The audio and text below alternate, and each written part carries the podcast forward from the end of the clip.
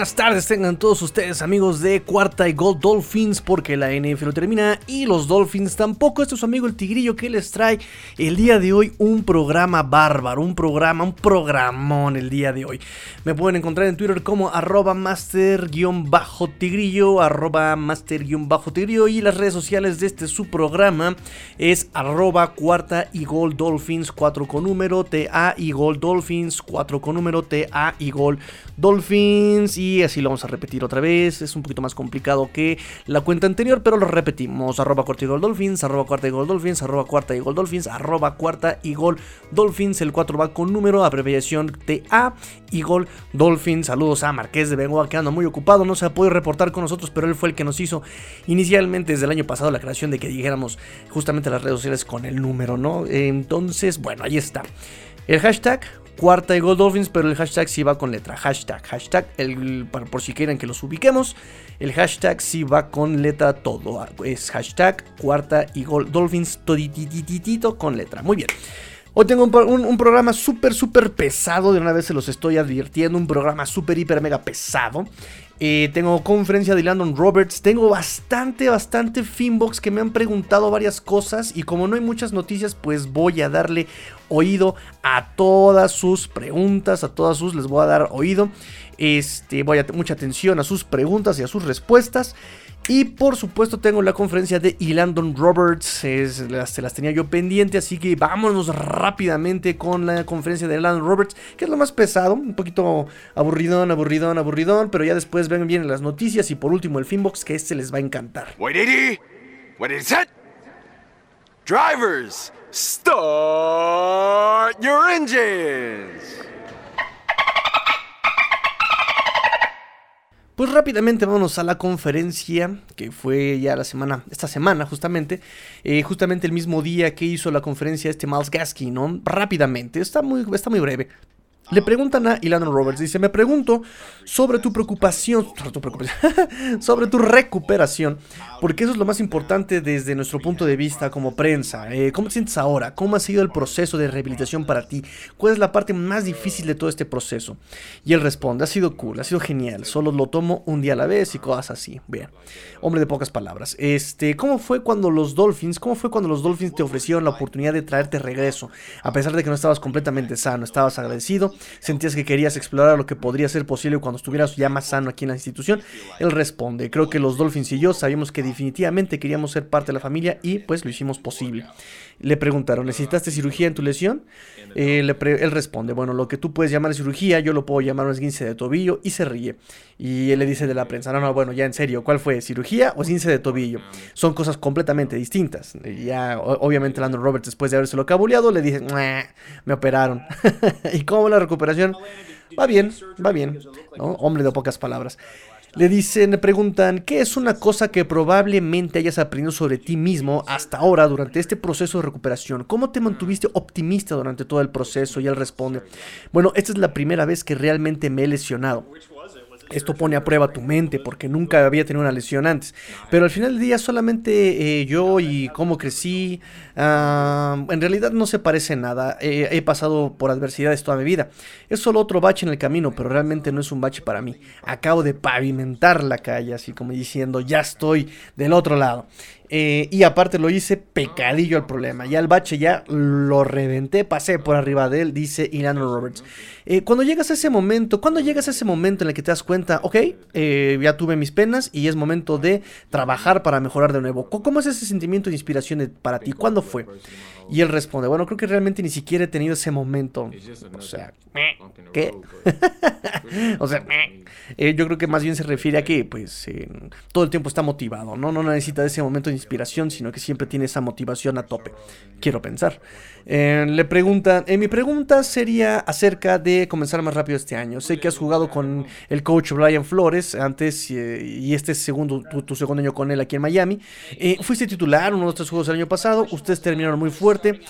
¿Crees que hay algo en tener tantas piezas nuevas en la defensa en general que los hizo comenzar más lento? ¿Y creen que pueden hacer esa transición este año para comenzar más rápido? Le preguntan a Leandro Roberts.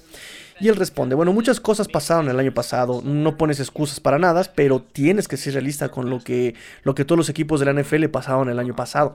Tienes algunos equipos con un comienzo muy rápido, que tuvieron un mal final, algunos equipos con un comienzo lento, que tuvieron una subida este, a, media, a media de temporada y cosas así.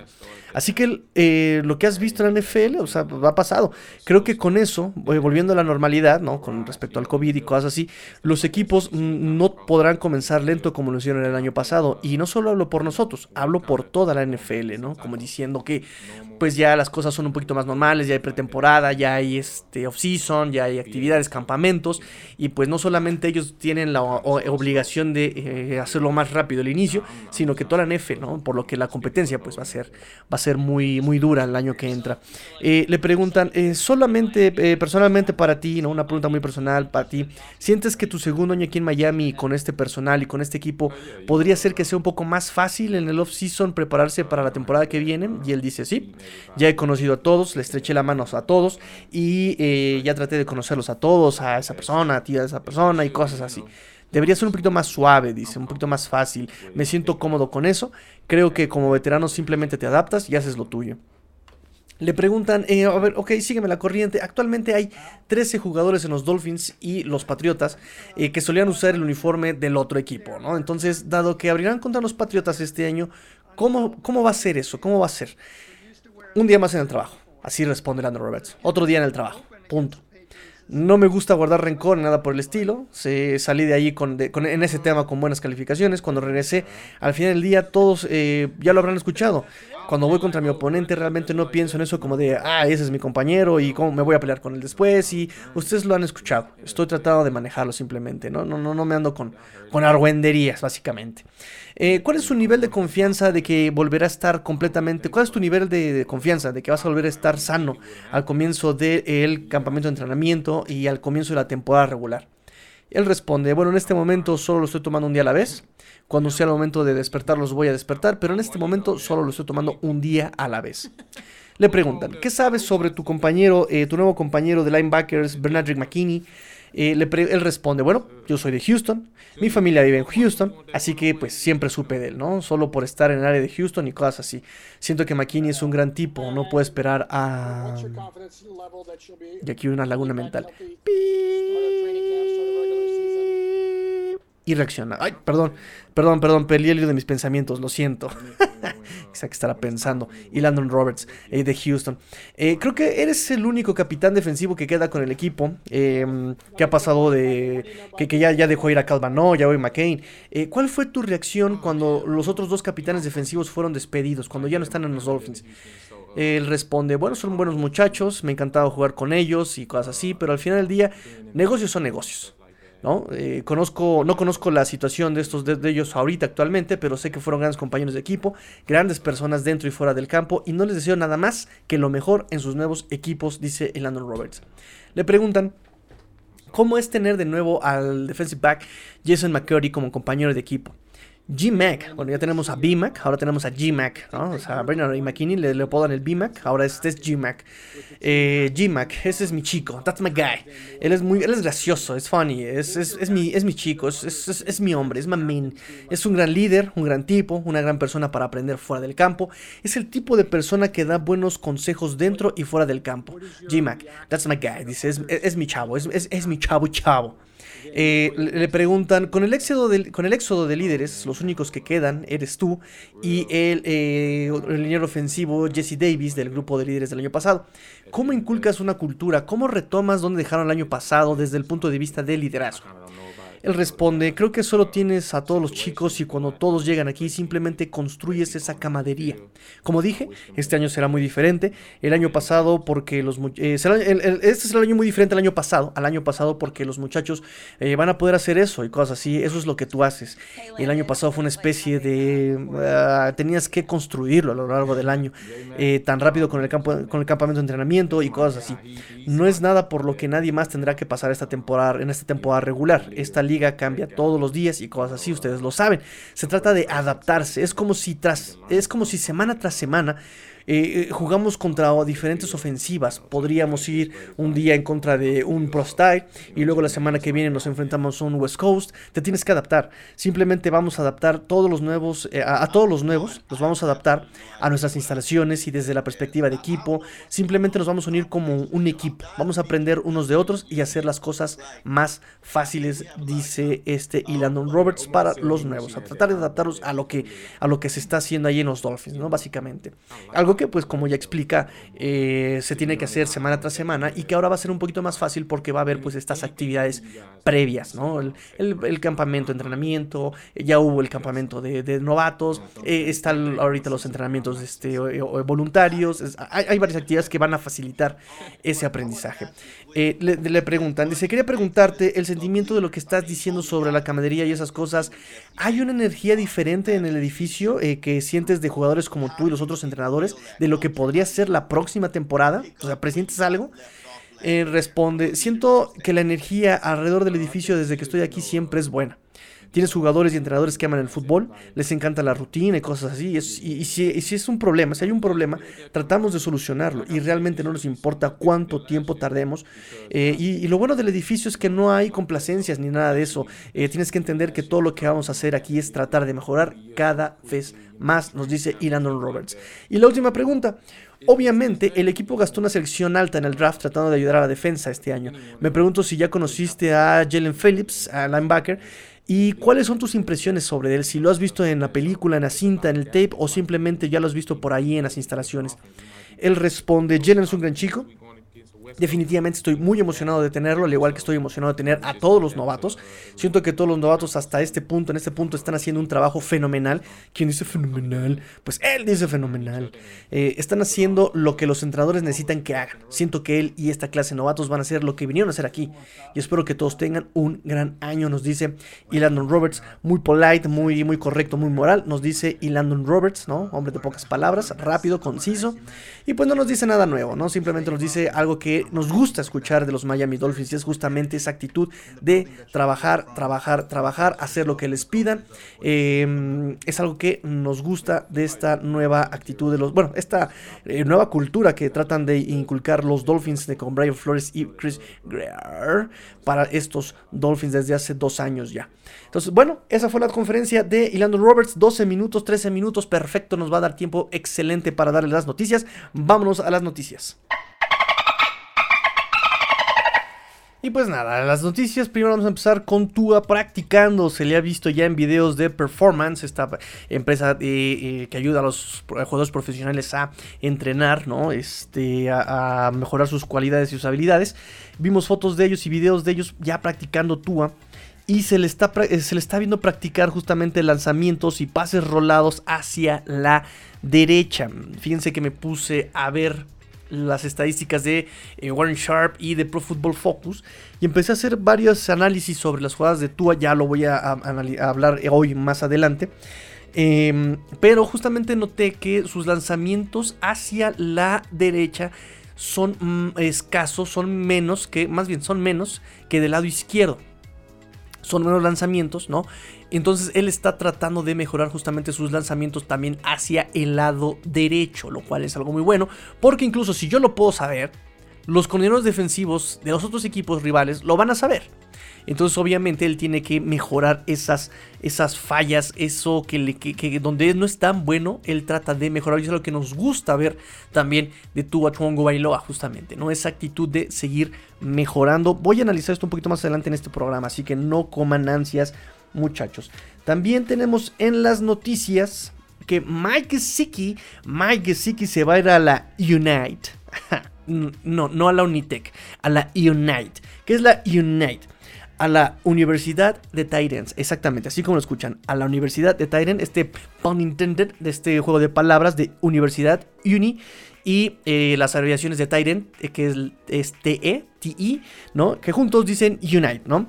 Exactamente, se está, él, va a ir a eh, la Universidad de Tyrants, este campamento, este campamento para Tyrants, organizado por nada más y nada menos que este George Kittle, Travis Kelsey, Greg Olsen, ¿no? Van a hacer esta Titan University en Nashville, Tennessee.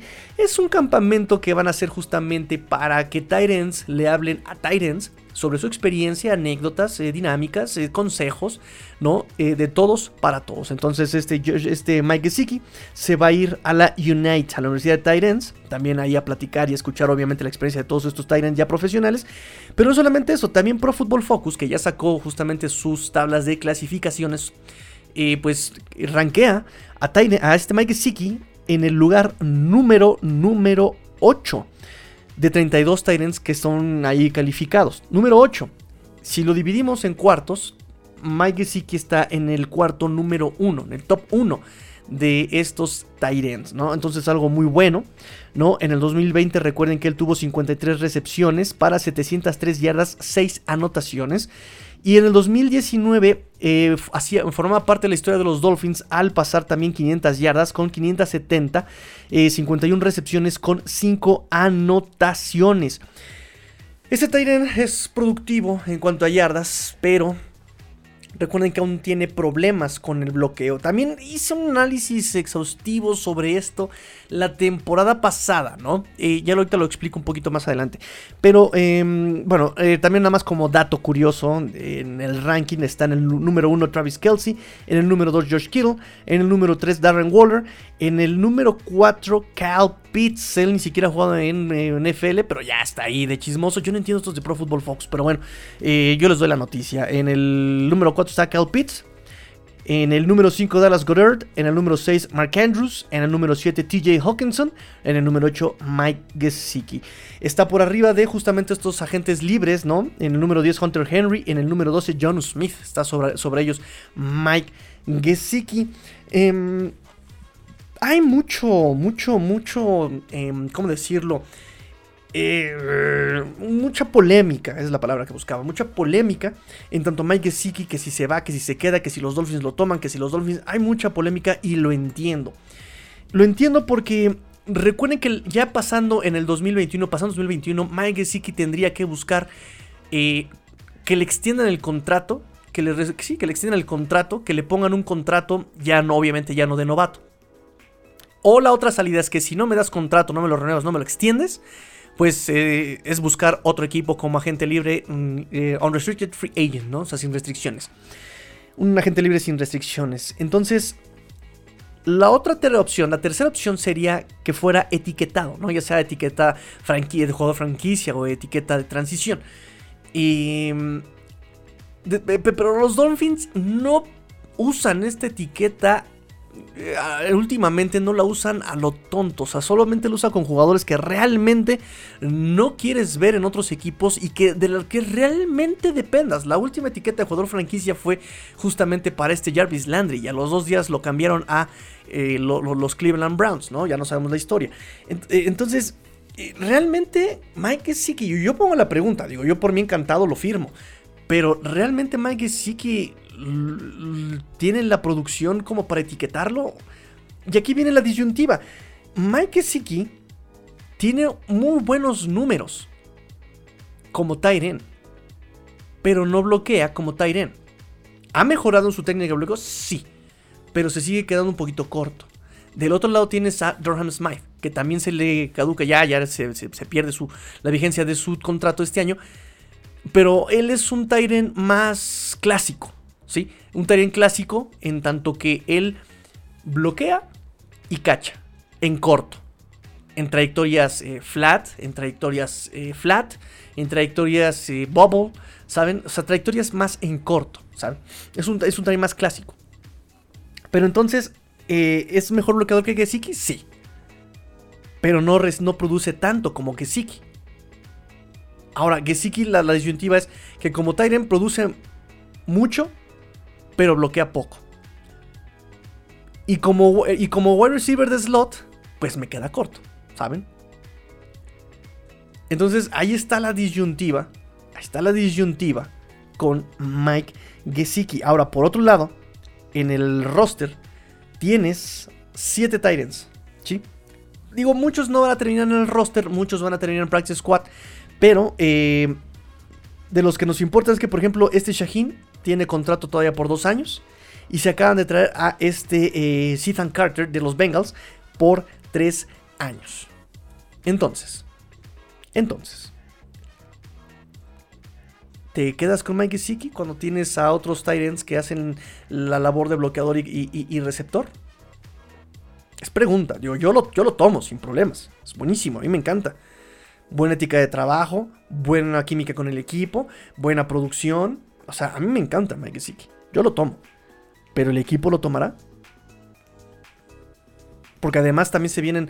Eh, hay que renovar contratos, por ejemplo, de Emmanuel Ogba, que ya también lo hablaré más adelante. Y, por supuesto, Jerome Baker. Ojo con Jerome Baker. ¿Sí? Entonces, ahí está. Ahí está la disyuntiva de Mike Gesicki. Ya conté la historia de eh, un poquito de Tua practicando. Vámonos, vámonos a los OTAs. Y pues los OTAs realmente no hay mucha información todavía. No hay. Eh, son, eh, son entrenamientos, están son a puerta cerrada. Eh, no he tenido ahorita, no, los Dolphins no han mandado tampoco paquete de prensa, ¿no? Algo que podamos realmente analizar o descubrir. Lo único que podemos ver es que, por ejemplo, a este. Por ahí este Robert Hunt se le ve justamente entrenando de right guard, ¿no? De right guard, de guardia derecho. Em, a Robert Hunt pero, pero, pero recuerden que ahorita todos los, eh, todas las entrevistas que hemos tenido nos han dicho que todos los linieros están pasando en todas las posiciones, ¿saben? Entonces no es mucho algo que podamos basarnos, ¿no? Como diciendo, ah, sí, ese va a ser el titular en esa posición, todavía es muy temprano.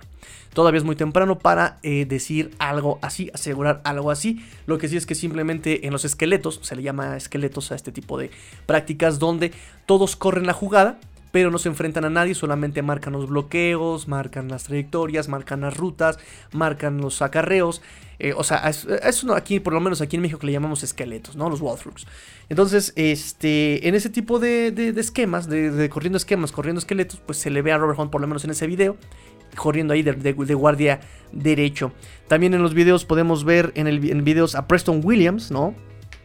A Allen Hearns no se ve a Albert, Wilson, pero sí por ahí sabemos que está en, estos entrenamientos. Albert Wilson ya también voy a hablarles más adelante. Más adelante sobre los receptores, ¿no? Porque por ahí me preguntaron una pregunta muy, muy interesante. Yo, no, no, no solamente estoy diciendo las noticias de los OTS. Y también, por ejemplo, hay una nota de Pro Football Focus por ahí que leí eh, rápidamente, digo, se los menciono adelante rápidamente. Yo no sé qué tienen los de Pro Football, Focus en contra de Tua, pero lo ponen como el cuarto peor coreback, ¿no? Entonces, o sea, o sea, Sobre, más bien está arriba, eh, Sam Darnold y Cam Newton están arriba de él, o sea, yo no entiendo qué tienen en contra de este, de este Tua.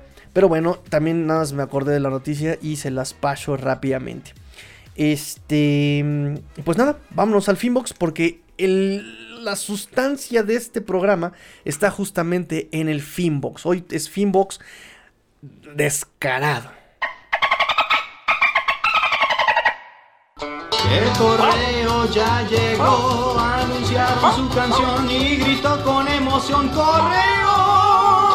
¿Y por qué digo de Pro Football Focus? Justamente porque empezamos el Finbox con una participación de eh, Sasuke Kiba 40, Kuro, para los cuates, eh, nos dice, hola Tigrillo, ¿qué opinas de esta formación que está tentativamente de nuestros Dolphins? Coleman estará mejor que Noek Binogany, ¿dónde quedará Andrew Van Ginkle? Y esta eh, alineación tentativa nos la comparte de una publicación de Pro Football Focus, ¿sí? En esta, en esta eh, alineación tentativa, para empezar, a la defensiva, que es digamos que su duda, ya que vamos a, a platicar el día de hoy, el eh, Pro Football Focus pone en una, en una defensiva níquel, en una, una, defensiva 3-3-5, pone eh, como cornerbacks a Byron Jones, a Justin Coleman y del otro lado a Xavier Howard. Pone como linebackers externos, pegados a la línea obviamente, pone a este a Jalen Phillips, a Raquan Davis, a Christian Wilkins y a Emmanuel Ogba. Como linebackers pone a Jerome Baker y a Bernard McKinney. Y como safeties a Brandon Jones y a Eric Rowe. Vamos a empezar por el lado defensivo de esta formación. Yo no sé qué tienen los de Pro Football Fox. Yo no sé qué tienen en la cabeza realmente. Porque, y eso es lo que yo les digo mucho, muchachos, jóvenes, jovencitas, jovencitos, no se dejen llevar tanto por estos supuestos analistas. No digo que, no sea un trabajo serio el de Pro Football Focus, es un trabajo serio, pero no es un trabajo que se sumerja completamente en el equipo como lo hacen, por ejemplo, proyectos como este. Digo, no es por echarle mucha crema a mis tacos, pero yo me clavo muy cañón en lo que veo, en lo que escucho, en lo que estudio, en lo que leo, en lo que, ¿saben? O sea, estoy clavadísimo en lo que en lo que el equipo dice, en lo que los chismes dicen de los insiders, en lo que estoy viendo las jugadas y esta gente no. Esta gente es capaz de decir que, no hombre, Tua es un miedoso, Tua no tiene precisión en el brazo, Tua. Porque no están estudiando a Tua, están, llevándose, están dejándose llevar solamente por los highlights, están dejándose llevar solamente por los encabezados, están dejándose llevar solamente por estadísticas muy por encima, muy overall, muy generales, ¿sí? No entienden el contexto. ¿Y cómo se entiende el contexto? Sumergiendo, hasta tienes que sumergirte en, el equipo, ¿sabes? Entonces cuando tú te sumerges en el equipo, entiendes que Tua viene de una lesión, que los coaches le han dicho, sé prudente, asegura la pelota, no queremos que arriesgues, ¿sí? Conoces a Tua, que es un, jugador que él obedece todas las órdenes de sus coaches, ¿sabes? Eh, sabes entonces que cuando él se entrega al sack, es porque no quiere, eh, es porque le piden sus coaches, tienes que ser cuidadoso con tu lesión y se entrega al sack. No arriesgues la pelota y pica la pelota, ¿saben? Pero estas personas que no entienden, que solamente ven, ah, Brandon Jones fue drafteado es más alto, eh, eh, hay que ponerlo. Ay, es que ya se fue este Bobby McCain, lo ponemos. Es que Justin Coleman, lo ponemos. O sea, no entienden lo que está pasando. Y en ese aspecto, en ese punto, yo estoy en desacuerdo. Ponen a Brandon Jones como free safety. En su vida han visto un juego de los Dolphins. ¿Por qué digo esto? Porque Brandon Jones es de Texas, porque Brandon Jones de lo que vimos en los Dolphins el año pasado de él, no jugaba como free safety. Él jugaba como strong. Sus características son de strong safety. ¿Qué es un strong safety? Un safety que viene un poquito más abajo que el free. El free está hasta 16 yardas atrás. El strong está a 10, 12 yardas. Un poquito, allá depende del esquema. ¿Sí? El strong está más... Eh, incluso hay ocasiones en las que el strong puede bajar como, como, como linebacker incluso, ocasiones. Brandon Jones, mm, él es de ese esquema, él entra como strong safety. Lo que está haciendo, por ejemplo, en este momento, Eric Rowe. Eric Rowe ha jugado como strong safety, cuidando a los Tyren, por ejemplo. ¿Sí? Brandon Jones es más de ese esquema, más para bajar a taclear eh, al corredor, es para hacer más este, disparos contra el coreback. ¿Sí? Bobby McCain era un free safety, alguien que está hasta atrás, la última línea de defensa, pases profundos. Yo cuido pases profundos, yo cuido hasta atrás, yo cuido. si se le escapa a los backers el corredor, si se le escapa al strong safety el corredor, yo soy el que abajo, pero ya soy la última línea de defensa. ¿Sí? Entonces aquí Brandon Jones no entra aquí. Aquí, si me preguntas tú, Kuro, yo pondría, por ejemplo, a este, eh, por ejemplo, están diciendo que Jason McCurdy llega para ser safety free safety. ¿sí? En todo aspecto también, por ejemplo, están diciendo que Jevon Holland tiene características para ser un free safety. Alguien que tiene visión de campo desde atrás, como portero en soccer si quieren verlo. Alguien que está hasta atrás, que está viendo todo el terreno, que está viendo todo el campo, que está viendo todos los esquemas, que él puede leer cornerbacks, línea, corredores, receptores, ¿sí? Entonces, en ese aspecto, Jason McCurdy puede fungir la, la función de free safety desde atrás, ¿sí? ¿Por qué? Porque cornerbacks, aquí estoy de acuerdo, Byron Jones de un lado, Xavier Howard del otro, y como cornerback slot, como corner slot, puede entrar Justin Coleman, que es donde mejor se desempeñó. Fue top, fue top, fue top en Detroit, cuando fue cornerback slot, incluso antes de que llegara Matt Patricia a reventar la carrera a todos los que tocó. O sea, es un Adam Gaze. Este, este Matt Patricia es un Adam Gaze, por ahí, un, mini, un mini Gaze, ¿sí? Justin Coleman, no sé qué quisieron hacer con él cuando estuvo Man Patricia, que se apagó. Pero como corner slot era muy bueno. ¿correcto? Entonces aquí estoy de acuerdo, Justin Coleman, porque entraría en competencia con Nick Needham, que el muchacho es súper eh, clavado, entrena, practica, trata de mejorar, su ética de trabajo es buenísima, pero se nos queda corto en muchas ocasiones. Me cae muy bien el muchacho, pero se queda corto en muchas ocasiones. Entonces aquí Justin Coleman podría darle esa experiencia y ese talento que le hace falta al cornerback slot. Y Nick Needham puede bajar como eh, corner eh, de backup, ¿no? Aquí también, por ejemplo, yo, yo cuando veo los snaps de Jevon Holland en Oregon, mm, él por características entra como free safety, pero él realmente por desempeño se maneja mucho como strong safety y como cornerback slot. Entonces aquí también podría estar, podría estar aquí también, ¿sí? Como, como strong safety, Eric Rowe ya es veterano, lo mantienen y lo mantienen porque este lo mantienen porque se enfrenta mucho y apaga muy bien a los Tyrants. Pero aquí podría llegar Brandon Jones. O sea, es que también recuerden que, estos, que, los Miami Dolphins se manejan muy situacionales. Incluso Barry Jackson hace la aclaración en que, por ejemplo, este em, Nick Nira, por ejemplo, no fue titular, ¿no? O sea, no, no podríamos decir que Nick Nira era un titular, pero estuvo en el 60% de la defensa de Miami. ¿Por qué? Porque ellos mandaban a la NFL, por ejemplo, el esquema de vamos a manejarnos con un, eh, una defensiva 43, 40 o 34, ¿sí? Donde tienes un esquema de dos cornerbacks. Pero ya empezado el partido, cambiaban a níquel. El 60% de la ofensiva, perdón, de la defensiva de Miami era níquel. Entonces no, está registrado como titular, pero jugas el 60% de los partidos. O sea, ¿saben? Entonces es muy situacional, es muy versátil la defensiva de los Dolphins, es muy complejo. En ese aspecto, por ejemplo, en ciertos esquemas puede entrar Eric Rowe cuando es pase, pero cuando es situación de carrera puede entrar Brandon Jones. Lo vimos pasar, lo, o sea, pasó el año pasado. ¿Sí? Eric Rowe para pases, Brandon Jones para carreras en, el, eh, en la posición de strong safety. Ahora, que si ya, por ejemplo, eh, Brandon, eh, este Eric Rowe, por, por veteranía, por contrato, por dinero, se tiene que ir. Incluso si por talento este Jevon Holland es mejor, ahí es donde puede entrar como strong safety.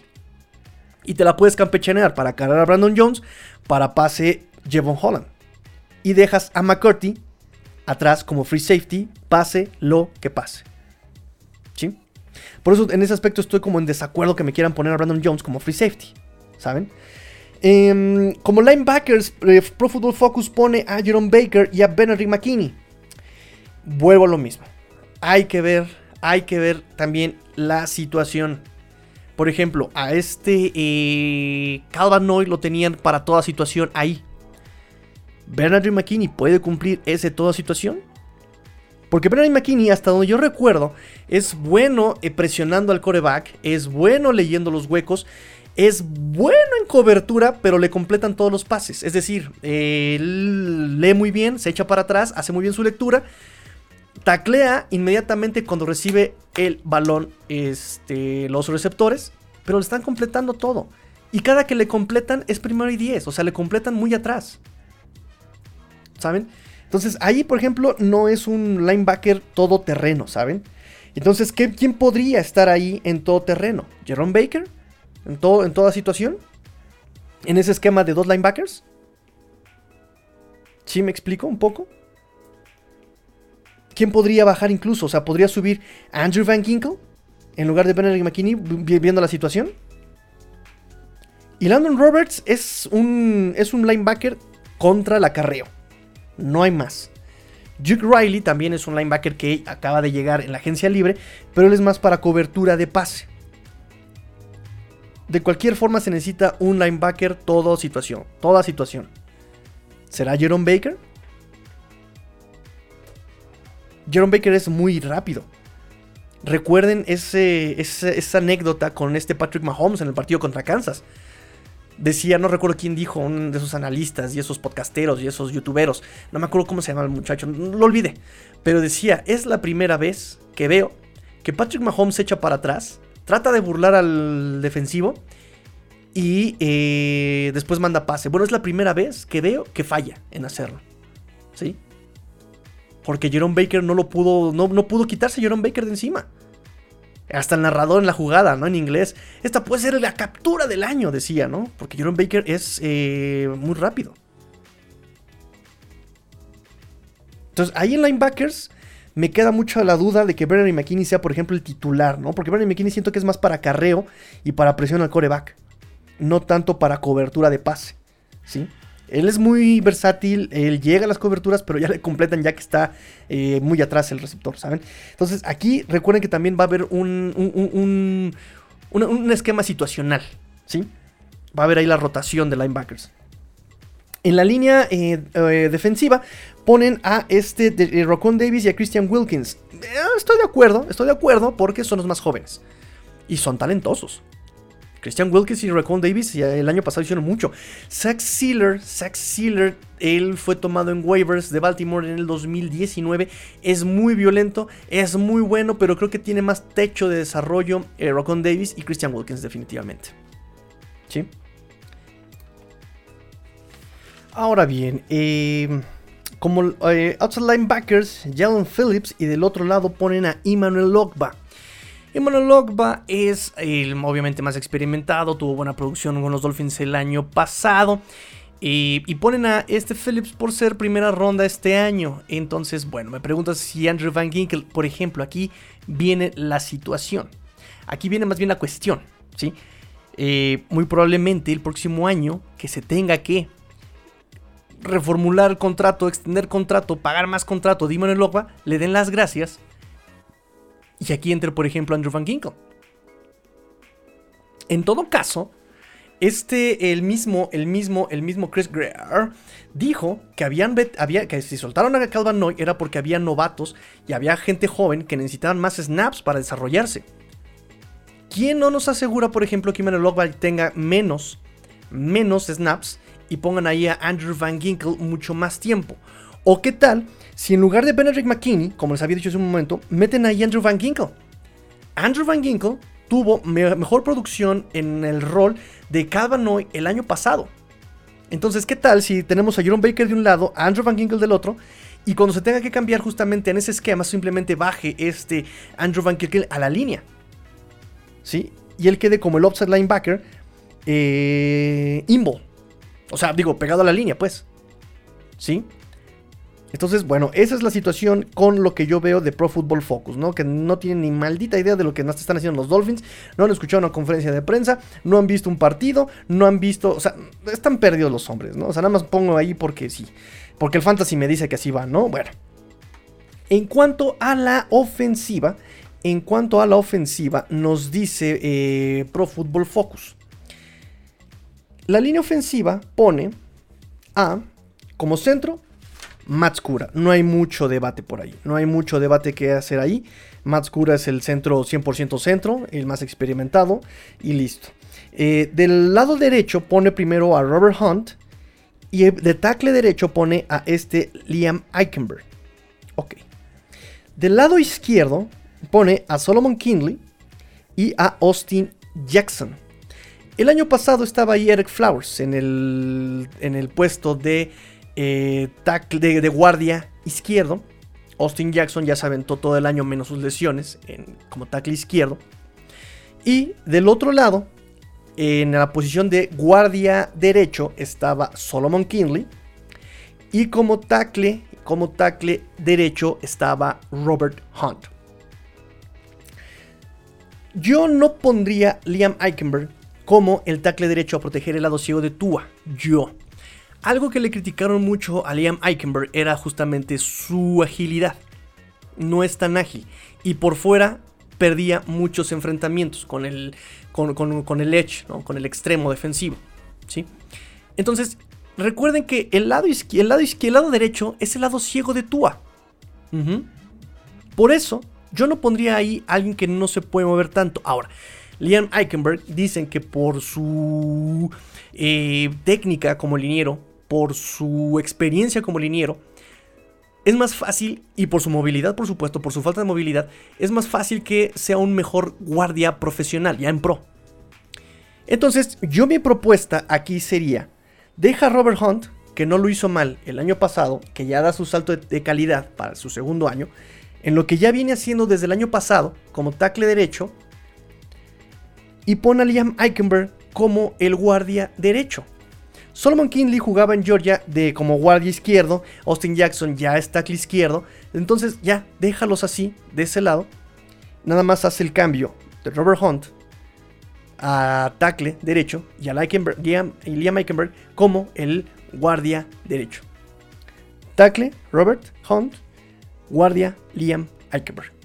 Ahora, vamos a ver. Nos dice, por ejemplo, que como corredor titular está este eh, Miles Gaskin. Ok, pero volvemos a lo mismo. Miles Gaskin, más bien el esquema de corredores es, es eso. Es un comité de corredores. Los, los Dolphins no van a jugar. No le van a jugar al, al Derrick Henry. No le van a jugar al James Conner. No le van a jugar al. ¿Saben? O sea, no va a haber un running back 100% titular que de repente salga para refrescarse y entre el corredor eh, suplente, como Josh Jacobs, como, ¿saben? No, no, no, no, no van a hacer eso. Los Dolphins desde el año pasado, y lo trataron desde 2019, obviamente no, no con mucho éxito por, por la ausencia y la falta de talento, pero han tratado de hacer un comité y es lógico. ¿De dónde viene Brian Flores? ¿De quién ha aprendido? Díganme si los Patriotas han tenido un corredor completamente titular 100%. Ha sido Sonny Mitchell, ha sido James White, ha sido Darren Williams, ha sido... Eh, no, ni siquiera es Williams, es este... Bueno, el, otro corredor. Este, ¿saben? Nunca ha tenido también un corredor así 100% titular. Ha sido más bien un, un corredor situacional. ¿Sí? Que para esquema de pase, alguien. Que para carreras de primer down, alguien ha sido siempre por esquema, su, ha sido siempre por comité su, su, su, esquema de corredores de, los Patriotas. Aquí lo han tratado de hacer y aquí tienen armas para hacerlo. Está más Gaskin como titular porque ha sido que más producción ha tenido. ¿sí? Incluso eh, lo dijeron en su conferencia de prensa. Fue en cierta semana antes de sus elecciones el cuarto más productivo en la NFL. En Fantasy también eh, tuvo hasta su, relevancia más Gaskin. ¿sí? Tienes a Sofo Knockman con características muy parecidas a las de Miles Gaskin. Y tienes a Malcolm Brown. Malcolm Brown, que también es un, corredor que te puede ayudar en ciertas situaciones. ¿Qué situaciones? Protección de pase. Es muy bueno protegiendo pase. Él lo, dijo y lo vimos en los Rams. Si él no tuvo producción en los Rams, es porque lo metían en tercer down para protección de pase, porque es bueno protegiendo el pase. Lástima por Patrick Laird, porque también él era bueno protegiendo para el pase y parece que ya también lo van a relegar más. ¿Sí? ¿Por qué? Porque Malcolm Brown, a diferencia de Patrick Laird, sí puede correr. Digo, nos cae muy bien Patrick Laird, el, ¿cómo le llaman su, su apodo? El intern, el, el, ajá, el pasante. ¿Sí? Entonces Malcolm Brown puede estar como protegiendo el pase y si el esquema cambia, puede correr la pelota. Incluso Malcolm Brown puede ir por el pase también. Eso es buenísimo de Malcolm Brown. Esa versatilidad que empieza a despertarle, que no le trabajaron en Rams. Y que obviamente en Miami le van a exigir. ¿Sí? Le van a exigir esa versatilidad a Malcolm Brown. Entonces, bueno, ya tienes allá tres corredores por situación. Puedes meter incluso en terceras y cortos, en segundas y cortos a Malcolm Brown, a hacer ese ariete, a romper cabezas, a dar de topes, a abrirse el hueco. Tienes una línea ofensiva de más de 300 libras por cabeza. Es una línea muy pesada. Es una línea muy pesada. No han abandonado la idea los Dolphins de ese, esquema de juego terrestre agresivo.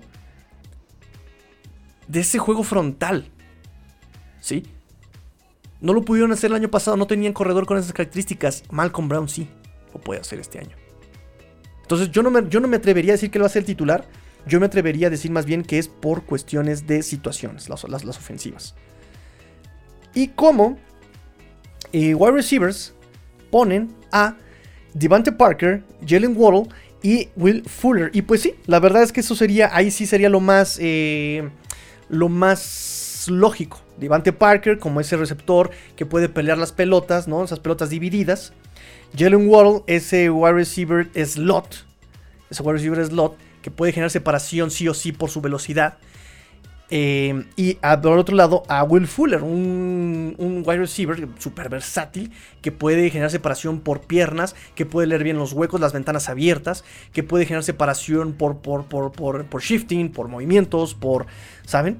O sea, claro, claro que es lo más. Eh, lo más lógico, por supuesto. Sin embargo, aquí quiero aprovechar para no olvidar, no olvidar a los otros wide receivers que están en el roster. Por ejemplo, en el video de los OTS se ve a Preston Williams entrenando, se ve a Allen Hearns con el 8, no se ve a Albert Wilson, pero bueno, sabemos que está ahí. Y Preston Williams, recuerden que es productivo, fue más productivo que Preston que, que Devante Parker en el 2019, hasta la semana que se lesionó. El año pasado también fue muy productivo, hasta que se lesionó en la semana contra Arizona. ¿Sí? Es un tipo muy, muy, muy Divante Parker, ¿no? Alto, que pelea las pelotas, las gana en el aire, las pelotas divididas, ¿no? Que, puede buscar, tiene un timing eh, para buscar la pelota en el punto más alto, ¿no? Y ganarles, ganársela al eh, cornerback muy, muy refinado, ¿sí? Entonces, por eso puede, ser, puede pelearse ahí un lugar, ¿no? Allen Hearns eh, me quedan mis dudas con Allen Hearns por sus lesiones, ¿no? No ha logrado ser constante con los eh, Dolphins, además de que depende mucho de un wide receiver externo que le llame la atención, ¿no? Que le, que le, que le quite la cobertura a este, eh, a, este, a este Hearns. Y por el otro lado está Wilson, Albert Wilson, que es como un Jalen Waddle, ¿no? Un playmaker desde el slot que hace que las jugadas sucedan, que hace crecer las jugadas, que busca la pelota, que sí. Pero obviamente Wilson no tiene la velocidad de este Waddle. Y Waddle no depende tampoco, como este Horns, de un wide receiver externo. ¿sí? También está el misterio de Malcolm Perry. Está Bowden Jr. ¿sí? Que pueden ser justamente eh, backups situacionales. Vuelvo a lo mismo, son situacionales, ¿no? Necesito un pase pantalla, necesito una jugada de truco, necesito otra, tra, tra, tra. ¿Sí? Eh, también tenemos a otros wide receivers en el roster que quiero hacer la mención rápidamente. Está Robert Foster, está Mac Hollins, está Jakim Rand, Kate Merritt, Kate Luxley. Ok, Robert Foster y Mac Hollins están aquí por eh, equipos especiales. Son gunners. ¿sí? Son súper rápidos. Eh, perdón, Robert Foster es súper rápido. Mac Hollins es un gunner que ya se la sabe. Ya se la sabe. Sabe taclear, sabe llegar, sabe encajonar. Robert Foster es muy rápido. Pero porque ya tenemos a Waddle. O sea, yo cuando lo vi a Robert Foster en el, en el roster dije, va, por su velocidad. Necesita que generen separación por velocidad. Ah, bueno, ya se tiene a este Waddle, que se supone es más talentoso que Robert Foster. Entonces, en ese aspecto, Robert Foster se mantiene por equipos especiales, que también ya tiene experiencia en regresar patadas y tiene experiencia en ser gunner.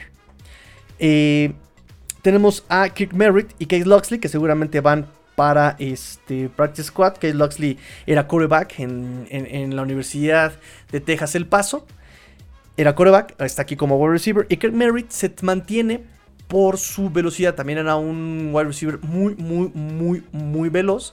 Pero necesita mucho que desarrollarse todavía. Por eso van para el Practice Squad.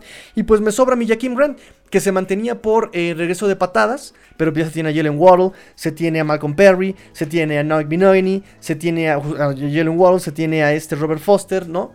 O sea, ya hay muchos que pueden suplirlo. Eh, a este, a este Jaquim. Y como receptor, pues ni se diga, ¿no? Era muy veloz, ya se tiene a ¿saben? Entonces, bueno, eso es lo que yo, opino con respecto al roster de Pro Football Focus. Ah, bueno, Tyrant, ya, lo mismo. Este, Mike Gesicki. Mike Gesicki, y, como saben, también Mike Gesicki y Durham Smith, y Shaheen, fueron por situación había momentos en los que incluso había dos Tyren, ¿no? O sea, doble Tyren en esquema, en, personal 22, en, personal 12, ¿saben? Eh, había había este, justamente jugadas en las que este Durham Smite se quedaba a bloquear y Mike Siki salía al pase. En personal 12, en personal 22. ¿Por qué dije personal 22? No, personal 12. Personal 22 no, personal 12. Sí, personal 12. En fin, este, eso es lo que yo opino, ¿saben? Em, por ahí, obviamente, aquí está a Tua, ¿no? Ya también hemos platicado mucho de Tua. Y bueno, vámonos al... ¿Qué más nos dicen nuestros Finbox? Ya se nos está acabando el tiempo. Dice, ¿crees que algún día cambien el nombre del estadio Hard Rock Stadium por el de Don Shula Stadium? no, no creo que pase por cuestiones, este... pues de finanzas y economía, ¿no? Obviamente el Hard Rock está, le está pagando una lana a al estadio por llamarse así. Entonces, quién sabe, ¿no? Algún día se va a llamar, el, si, si pagan una lana más, eh, se va a llamar el Heinz Stadium otra vez, pero ya no es el Speedball, va a ser este, ¿no? O sea, depende de quién, quién, quién pague más. El bendito capitalismo. ¿Quién te gusta por Running Back 2? ¿Brown o Ahmed? Ahmed fue una grata revelación cuando se, le, se, lastimó Gaskin. Fue el único running back con un juego de más de 100 yardas. Pues lo mismo que te digo, amigo, ¿no? O sea, depende de la situación. Yo creo que lo van a conservar. Fue una grata sorpresa. Me gusta porque también tiene una gran ética de trabajo este Soban Ahmed. Y, y bueno, dependerá de la situación que se vea en la temporada que viene. Rápidamente nos dice Luis Borja con respecto al capítulo pasado, seguramente con el tema de, de Tree Williams. Eh, hospital y centro de rehabilitación Dolphins. Si estás lesionado, no te preocupes. Si tienes bajo perfil, tampoco. Aquí eres bienvenido. Obviamente lo dice como, como, sarcasmo, seguramente, porque él está en contra de eso.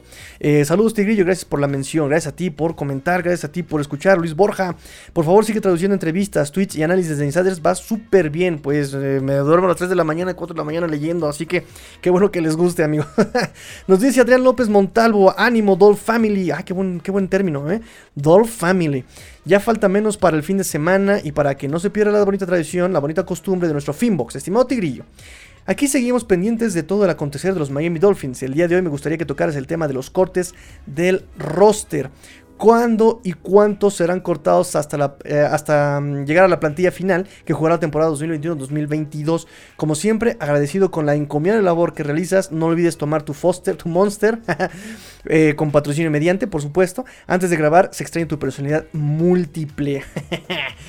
eh, ¿Cuándo y cuándo? Muy bien, eh, me hicieron investigar un poco. Y recuerden que les, recuerden que les había dicho que había unas juntas de dueños y de representantes de franquicias y de coaches y de bla, bla, bla, bla.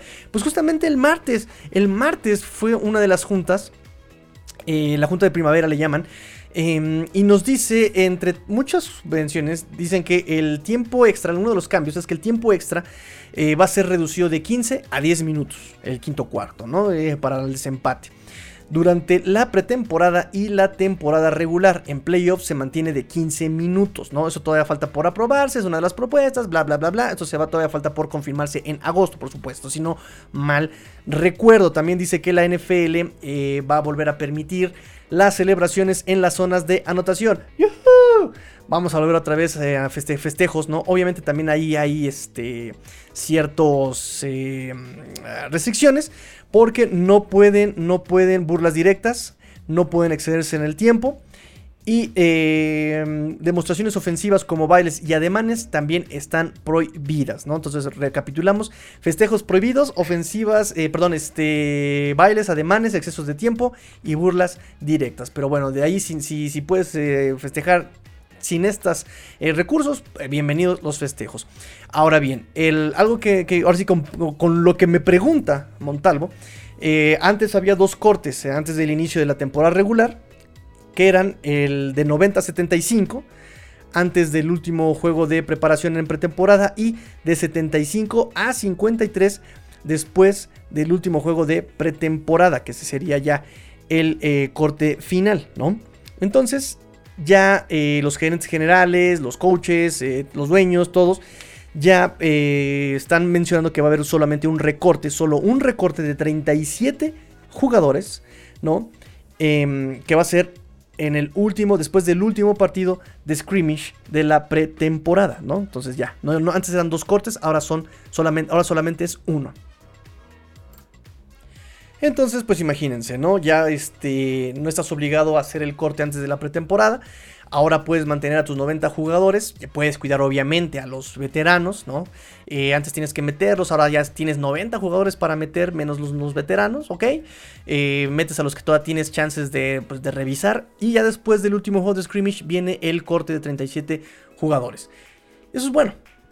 Eso es bueno también. Y lo que, lo que, lo que va a ser también todo un espectáculo porque pues antes te, hacían el corte antes de la pretemporada y pues ahí podías ir este campechaneándote la, la, agencia libre, pues ahora se va a venir toda en una semana, porque hay una semana de descanso entre la pretemporada y la, el primer juego de temporada regular, pues se va a venir buenísimo, buenísimo el guateque de, del corte y del, con la contratación, agencia libre, bla, bla, bla, bla, bla, bla, ¿no? Entonces, bueno, ahí está, ahí está este, el, el, la noticia sobre el roster amigo Adrián López Monsalvo todavía.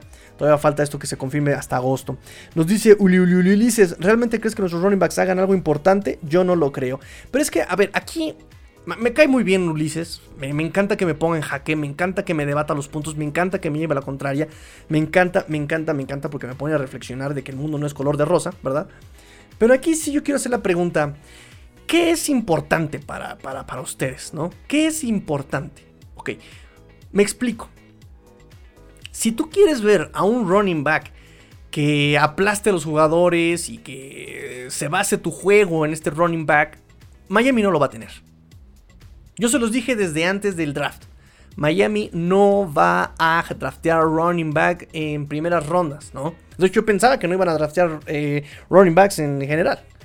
Draftearon a eh, Gary Dogs en séptima ronda, igual que lo hicieron con este Miles Gaskin hace tres años. Y por ejemplo, Sofon Knockmet lo, tomaron en, eh, como un draft free agent, ¿no? Lo cortó eh, justamente también San Francisco, si no mal recuerdo, ¿saben? Entonces, si quieren un Derrick Henry, no lo va a ver. Si quieres un James Conner aquí, no lo va a ver, ¿no? Si quieres un tipo así, un corredor este, que te corra tres downs y que eh, sea tu corredor franquicia y que en él bases tu juego terrestre y te haga marcas y rompa récords y tal, no lo va a ver. Si tú me preguntas si han hecho cosas importantes los running backs de Miami, yo digo que sí. Yo digo que sí han hecho cosas importantes. O sea, digo, ser el cuarto mejor productivo en NFL, yo creo que es algo ya algo importante, ¿no? Tienen, hay equipos que tienen corredores de primeras rondas y todo esto, sueltan balones sueltan balones, no cachan pases de Rick Henry. O sea, la, ofensiva de Tennessee es bien ambigua. Si detienes a Derrick Henry, detienes su ofensiva. La cosa es, a ver, detén a Derrick Henry. Ok, perfecto. Pero es muy... Es muy mono... Es, es, es, es rush independiente, ¿saben? Y Derrick Henry Va a llegar el momento en que se le acabe el gas. No vas a volver a encontrar a Derrick Henry. En cambio, fíjense lo que está haciendo Miami. Está generándose su estilo con piezas intercambiables que te van a manejar la producción. O sea, no le va a pasar lo que a Patriotas. Que, que, de repente su equipo se volvió viejo. Entonces, bueno. Miles Gaskin fue productivo. Ah, o por ejemplo, acordándome, acordándome, acordándome, acordándome. Si tú quieres un corredor de primera ronda que no te dure dos temporadas sano y que te juegue solamente los primeros tres partidos, ahí está Saquon Barkley. ¿No? ¡Hombre! ¡Qué corredorazo! ¿Y? Josh Jacobs. Josh Jacobs me gusta mucho. Pero se llega a lesionar. Y aquí me gustó en Miami que, por ejemplo, Miles Gaskin se lesionó. Estaba Sobon Ockman. Que lo hizo bien. Ya lo dice por ahí este eh, Kuro, ¿no? O sea, más de 100 yardas. Lo hizo bien Sobon Ockman. En la ausencia de Miles Gaskin. Súper versátiles. Les hacía falta solamente línea. Lo vi en el partido contra Raiders y lo vi en el partido contra Patriotas. Le fue mal a este Sobo Nokmet en, el partido contra Patriotas porque la línea no lo ayudó en nada. Pero cuando ayudó a este Miles Gaskin, Miles Gaskin explotó. Cuando Sobo Nokmet le ayudaba a la línea, explotaba. Maravilloso, aprovechaba el hueco. Ahora con una línea más eh, sólida, una línea más experimentada, vamos a ver qué pueden hacer. Tanto Miles Gaskin como Sobon Ahmed y ahora con el veterano Malcolm Brown. Entonces, yo creo que los running backs sí han hecho cosas importantes, ¿no? Siendo tan jóvenes. Sobon Ahmed entra a su segundo año, más Gaskin ya entra a su tercer año. Y bueno, este Malcolm Brown, veterano. Eh, nos dice Juan Pablo, querido Tigrillo, espero haber llegado a tiempo. bueno, unas cuantas preguntas. ¿Cuándo vendrás a la Ciudad de México? ¿Juegas Madden? ¿Juegas Madden? ¿Qué sería lo primero que harás cuando vayas al estadio de los Dolphins? Un saludo para Nita, Dacto, Bebé y por supuesto para ti. ¿Cuándo vengo a la Ciudad de México? Pues vivo en la Ciudad de México. vivo en la Ciudad de México. ¿Juegas Madden? No, eh, yo creo que la vida es muy sabia y me quitó las consolas de videojuegos de mi vida, porque si no estaría yo de vicioso. Este, o sería campeón, ¿verdad? Internacional, una de las dos. Eh, ¿Qué sería lo primero que haces cuando vaya al estadio de los Dolphins? Ay, no sé, tomarme fotos con Dan Marino. Bueno, la estatua de Dan Marino. Y si voy con pase de prensa, pues buscarle a Dan Marino. no, fíjense que quiero también estrechar la mano de Travis Winfield, ¿no? Es el que me inspiró a andar aquí de chismoso con los Dolphins, ¿no? Que él empezó también así con su cámara, eh, fue a, los, las prácticas, él grababa, analizaba, hacía su podcast. Y un día lo contrataron los Dolphins y yo, wow, yo quiero hacer eso. ¿No? Entonces, bueno, ojalá un día eh, me pase lo mismo. Em, ¿Qué tipo de jugadas veremos disminuir la temporada? La próxima temporada y qué tipo de jugadas serán más frecuentes que en la anterior. Hay un nuevo libro de jugadas, seguramente debe haber cambios. Saludos, nos dice Luis Borja. Qué bueno que me preguntes. Y ya se me acabó el tiempo. Pero eh, me la pasé ayer toda la madrugada estudiando justamente las jugadas de Tua y saqué unas gráficas maravillosas, maravillosas eh, sobre la manera de pasar y de correr de los Dolphins. Ok, la temporada pasada Em, los Dolphins en cuanto a pase, por ahí de hecho eh, voy a aprovechar, eh, voy a juntar todo.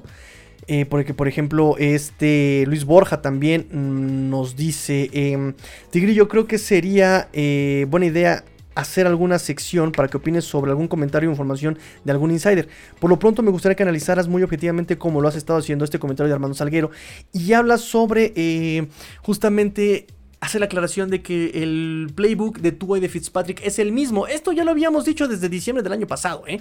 Ya lo habíamos dicho porque mundo decía, es que porque a Fitzpatrick le ponen el playbook más agresivo y a Tua no. Le ponían el mismo a los dos, le ponían el mismo a los dos. Pero eh, les compartí en Twitter la explicación más larga. Pero en resumen, es que Fitzpatrick se arriesgaba más el físico. Volvemos a lo mismo, a Tua le decían, no arriesgues el físico, sea más prudente. Entonces él soltaba la pelota más rápido, lo hacía desde Alabama rápido release, ¿no? Soltaba la, pelota. Él salía al centro, salía el snap, uno, dos, mandaba el pase.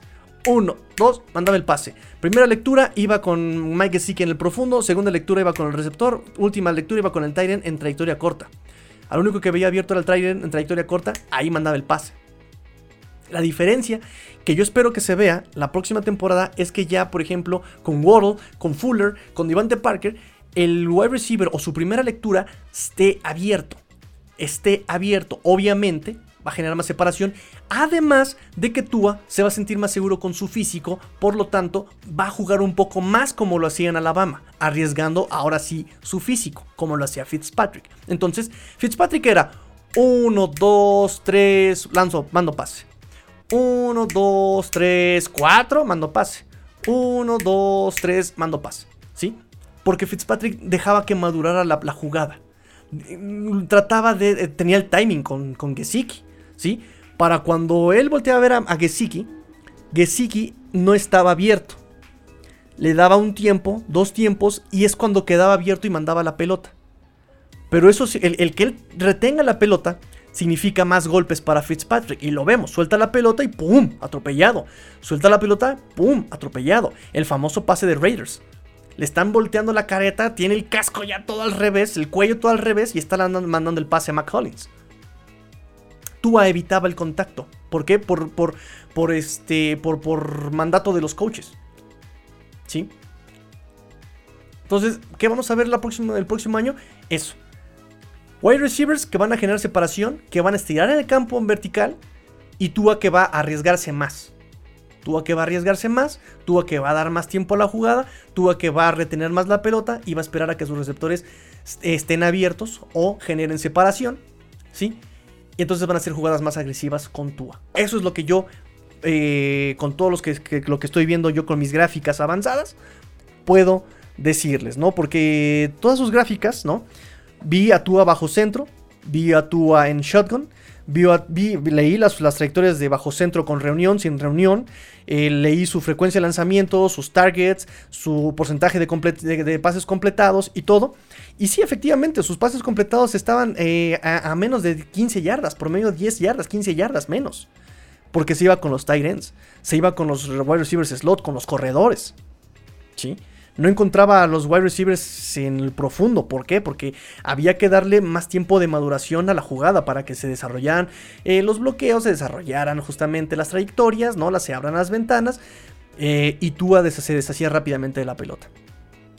Por eso es que eh, eso es lo que yo espero. En cuanto al acarreo, ya con una línea muchísimo más sólida, como les decía, ya vamos a ver carreos más por el centro.